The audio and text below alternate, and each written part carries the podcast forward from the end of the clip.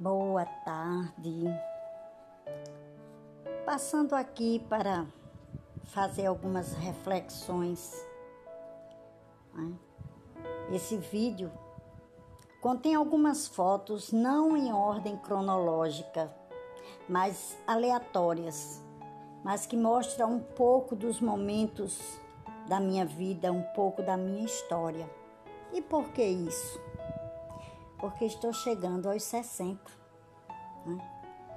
E ontem, após almoçar com meus filhos, quando eles se foram, fiquei sozinha e comecei a lembrar e a refletir que estou prestes a completar 60 anos. Mais de meio século de vida. E às vezes eu chego a pensar que o tempo calculou meu tempo errado. Chego até rir com isso. Mas a verdade é que estarei verdadeiramente me tornando uma sexagenária, que além da proteção de Deus, ficarei sob a proteção também da Lei 10.741 de 2003, que trata do Estatuto do Idoso. Mas os meus devaneios não param por aqui. Chegar aos 60 anos não me faz mais madura. Faz com que eu seja uma aluna mais dedicada. Sim, isso mesmo. Na escola da vida deve haver muita dedicação e esperança. Não só esperança de dias bons, mas esperar por aprendizados que nos deixem cair ao chão e que mostre nossa pequenez, e assim valorizar os momentos simples e cheios de amor. Hoje eu também consigo enxergar que os ventos da vida me trouxeram até aqui aos 60 anos de vida e posso assumir que sou como uma folha, sair da árvore e cair ao chão. Às vezes eu posso alçar voos que podem me dar medo, mas que levam a lugares maravilhosos. Se cheguei até aqui, com certeza é porque a ventania valeu a pena. 60 anos e agora? Ah, agora eu terei alguns privilégios, é claro, tais como estacionamento exclusivo nos shoppings, caixas especiais nos bancos. Não precisarei mais entrar em filas, ou seja, serei isenta de filas entre outros privilégios. Mas de todos esses, o maior privilégio é eu estar viva para aproveitar desses privilégios e poder contar a minha história. No decorrer dessas seis décadas, passei por muita coisa, muitos aprendizados. Perdi meu pai aos dois anos e meio de idade. A figura paterna foi substituída por minha mãe, em memória, meu exemplo de vida, que me deu todo o aconchego, todo o amor, todo o carinho, dedicação e uma excelente educação, que hoje eu agradeço ser quem eu sou a ela. Sem esquecer jamais dos meus irmãos mais velhos que a ajudaram na minha educação. Também conheci pessoas, conheci muita gente, conheci amigos verdadeiros mas também conheci colegas. Conheci pessoas que se aproximavam por interesse, mas também conheci pessoas que se importavam comigo e que hoje ainda se importa. Tornei-me educadora por amor e opção. Transformei vidas transmitindo conhecimento. Casei, fui mãe de um casal de filhos Hoje sou avó de um lindo e pequeno grande homem. Viajei pelo Rio Grande do Norte em quase sua totalidade para dar aulas, correndo riscos nas estradas, mas era prazeroso. E o que mais me deixou e me deixa ainda gratificada é ver os profissionais que meus alunos se transformaram.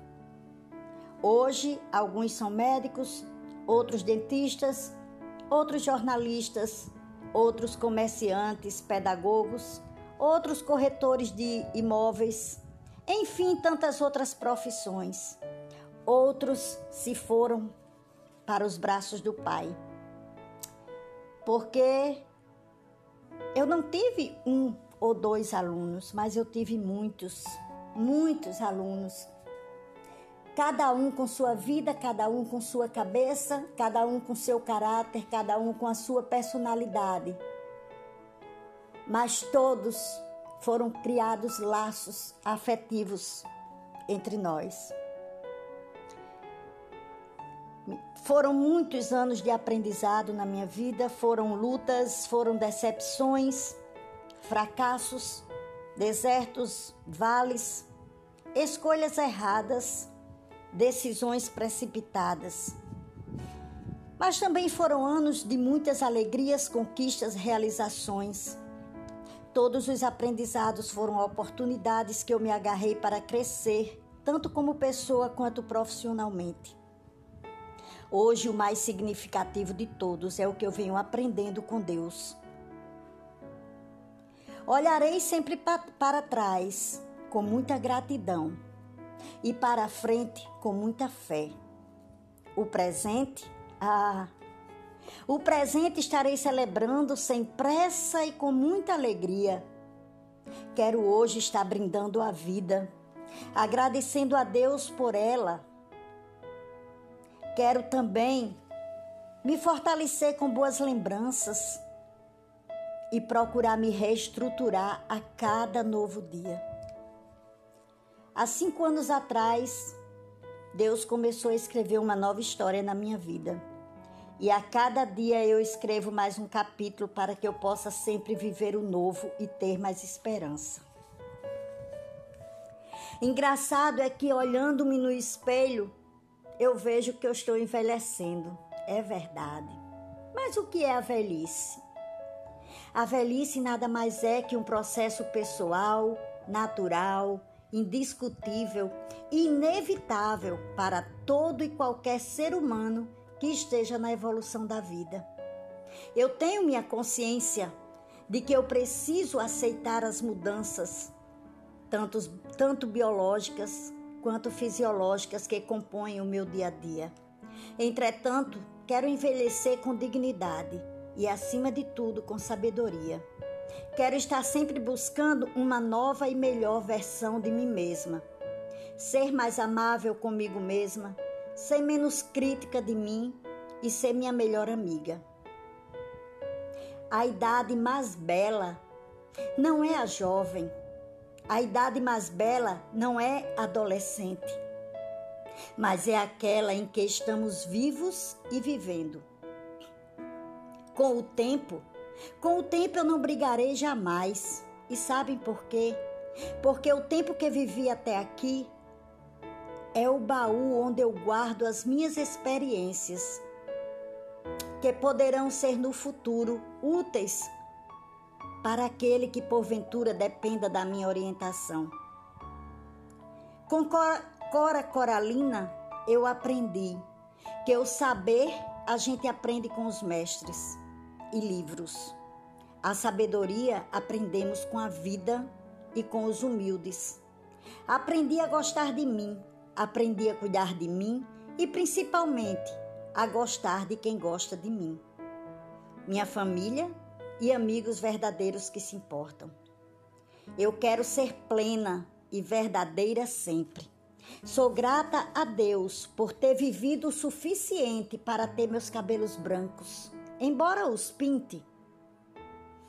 Sou grata por ter sempre o sorriso, marca registrada, gravado no meu rosto. Sou grata a Deus pela mulher que me tornei. Estou feliz por me tornar, em algumas horas, uma sexagenária, sentindo-me pronta, com bastante disposição para viver mais 40 anos, se assim Deus permitir. Eu termino aqui deixando uma mensagem para, para quem ouvir essas palavras. Não desistam jamais dos seus sonhos. Não desistam de seguir adiante, porque motivos para desistir eu tive muitos. Mas aprendi com minha mãe a nunca desistir mesmo que a situação estivesse difícil. E olha eu aqui hoje, sintetizando um pouco da minha história. Situações que me fazem cair só me deixam ainda mais forte para lutar. Então, mantenham em seu coração a alegria de um sonho bom. Parafraseando o nosso saudoso Raul Seixas, sonho que se sonha só é só um sonho, mas sonho que se sonha junto transforma uma realidade. Escolha sonhar os sonhos de Deus e sua realidade será transformada. Boa tarde.